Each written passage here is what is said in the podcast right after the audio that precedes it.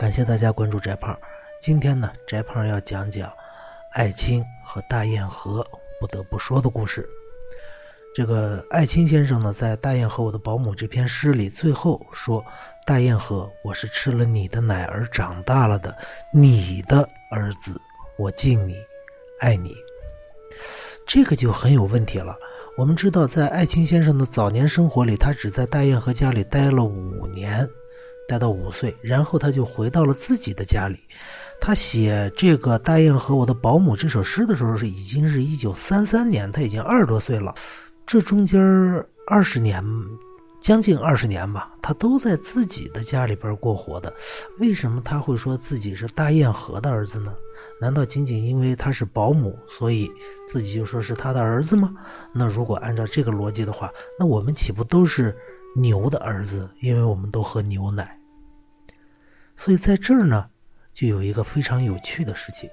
我们知道啊，艾青先生他呢出生的时候，因为他的母亲难产，差点把这个母亲和孩子都保不住了。所以呢，母亲呃这个请人算命，算完命以后说艾青命太硬，就克父母。于是呢，艾青的父亲就把艾青送到了大堰河家里，让大堰河来养育。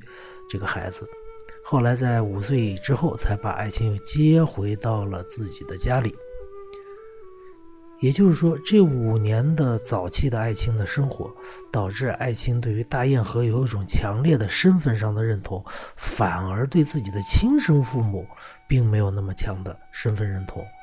据历史记载，呃，这个爱青先生自己也写过一个回忆的文章，说呢。当艾青的父亲死了之后，本来啊，按照我们中国的孝道，你要回家奔丧的。而且这个时候，艾青的母亲呢，也给艾青拍了一封电报，让他回来奔丧，处理后事。但是艾青先生居然就没有回去，而是选择了离开这个家，离得越远越好。这就是艾青对于自己的父母的一种呃选择，他是。想办法要逃离的，这个呢，大家是不是就会觉得有意思了？你看啊，就因为这五年的没在自己家，从而就导致自己对自己的身份认同产生错位，认为自己是大雁河的儿子，而不是自己的亲生父母的儿子。你看这个事情又有意思了，是吧？但是呢。我们又不能因此说艾青是个绝情的人，因为我们在《大雁和我的保姆》里边看到艾青先生对大雁河有深厚的、浓烈的感情，尤其是这一段：“大雁河，今天你的乳儿是在狱里，写着一首呈给你的赞美诗，呈给你黄土下紫色的灵魂，呈给你拥抱过我的直伸着的手。”呈给你吻过我的唇，呈给你泥黑的温柔的脸颜，呈给你养育了我的乳房，呈给你的儿子们，我的兄弟们，呈给大地上一切的我的大雁河般的保姆和他们的儿子，呈给爱我如爱他自己的儿子般的大雁河。这是非常深情的一段独白，这说明艾青先生对于母爱是怀着非常强烈的渴望的，而且本身是个感情非常丰富的人。但是他为什么对自己的亲生的父母非常的绝情呢？在我们的现实社会里，有这样的人吗？也有很多呀。例如前一段时间说那个，呃，和自己父亲闹矛盾，说硬逼着父亲花光家里所有的积蓄去追星追刘德华的。也有这样的人，甚至我们的很多同学，是吧？在家里边回了家以后，和父母冷言冷语，反而是来了学校以后，和自己的好朋友、小伙伴们亲热的不得了。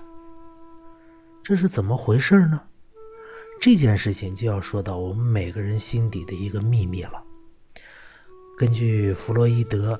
一个心理学家的分析，他说，每一个男孩心里都有一个恋母的情节，而每一个女孩的心里都有一个恋父的情节。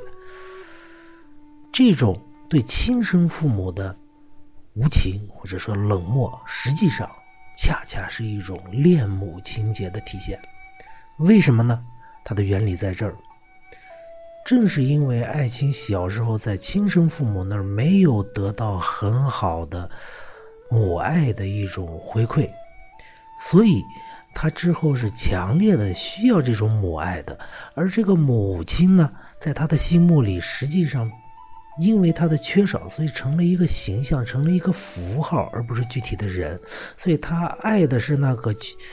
符号抽象的符号的母亲，而不是具体自己身边的这个母亲或父亲了。这就可以解释为什么我们很多人去追偶像，而对自己的亲生父母却比较冷漠，因为他爱的是偶像代表的那个符号，而不是自己身边的人。说到这里，我们就要说，这其实是一种非常强的恋母情节的。体现，而这种恋母情节一旦超过了某些度，就成为了恋母症。在整首诗里，还有一个地方让我一开始读的时候觉得非常的不理解，是哪个地方呢？就是这儿，当大堰河这个把爱卿先生送回了家之后，大堰河为了生活。在他流尽了他的乳液之后，他就开始用抱过我的两臂劳动了。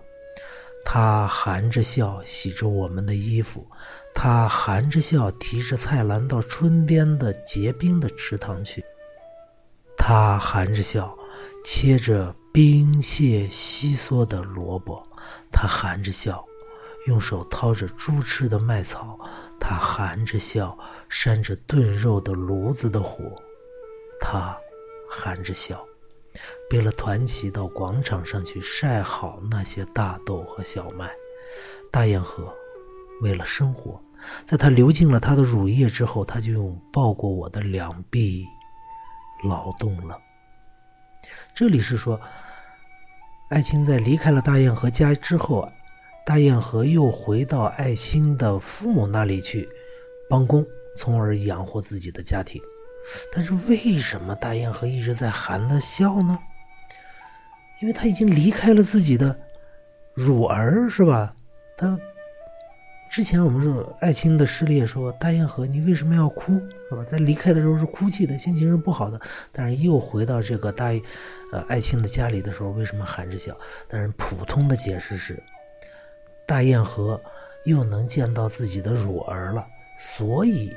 他含着笑，可是根据后来的史料，就是爱卿的兄弟的回忆说，为什么大堰河要含着笑？是因为你要去给人家帮工的话，那么你总不能哭丧着一个脸，即便你有丧子之痛，你也不能哭丧着脸，这样多晦气，就不会有人再去雇你了。这是爱卿的兄弟后来回忆录里边的一段话，但是在这儿其实。你也完全说不通，为什么爱卿，如果大堰河爱含着笑的话，爱卿自己应该是疼在心里的，是不是？这个嗯，强颜欢笑嘛。但是为什么爱卿先生在这儿，就真的是写大堰河在含着笑如何，含着笑如何，含着笑如何？似乎大堰河非常的高兴呢。实际上，这还是一种恋母情节的体现，就是当一个男孩有恋母情节的时候，他就会。将自己作为一个中心，就是母亲所干的任何事情，他都认为是给自己干的，啊，这就是另外的一种恋母症的体现了。所以大堰河在这儿，实际上他含着笑是为了讨一口生活，但是在爱卿先生的生心里边，他就有了另外的一层含义。大堰河是在冲着我来笑。好，这就是今天的。翟胖说课，